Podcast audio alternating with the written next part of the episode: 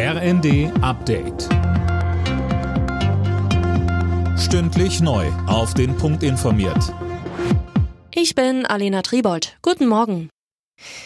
Nach dem schweren Zugunglück in Oberbayern hat sich die Zahl der Todesopfer auf fünf erhöht. Bei den Bergungsarbeiten nahe Garmisch-Partenkirchen konnte einer der Waggons mit einem Kran angehoben werden.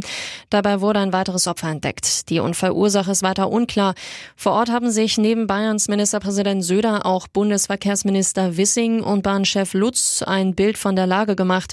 Lutz sagte mit Blick auf die Ermittlungen. Natürlich gucken wir uns das gemeinsam auch mit den Behörden an, was daraus dann für Konsequenzen dann für die Zukunft gezogen werden. Wir unterstützen von Bahnseite aus mit allen Kräften natürlich alle ermittelnden Behörden, weil wir natürlich auch ein Interesse daran haben, dass die Ursachen vollständig und schnell aufgeklärt werden.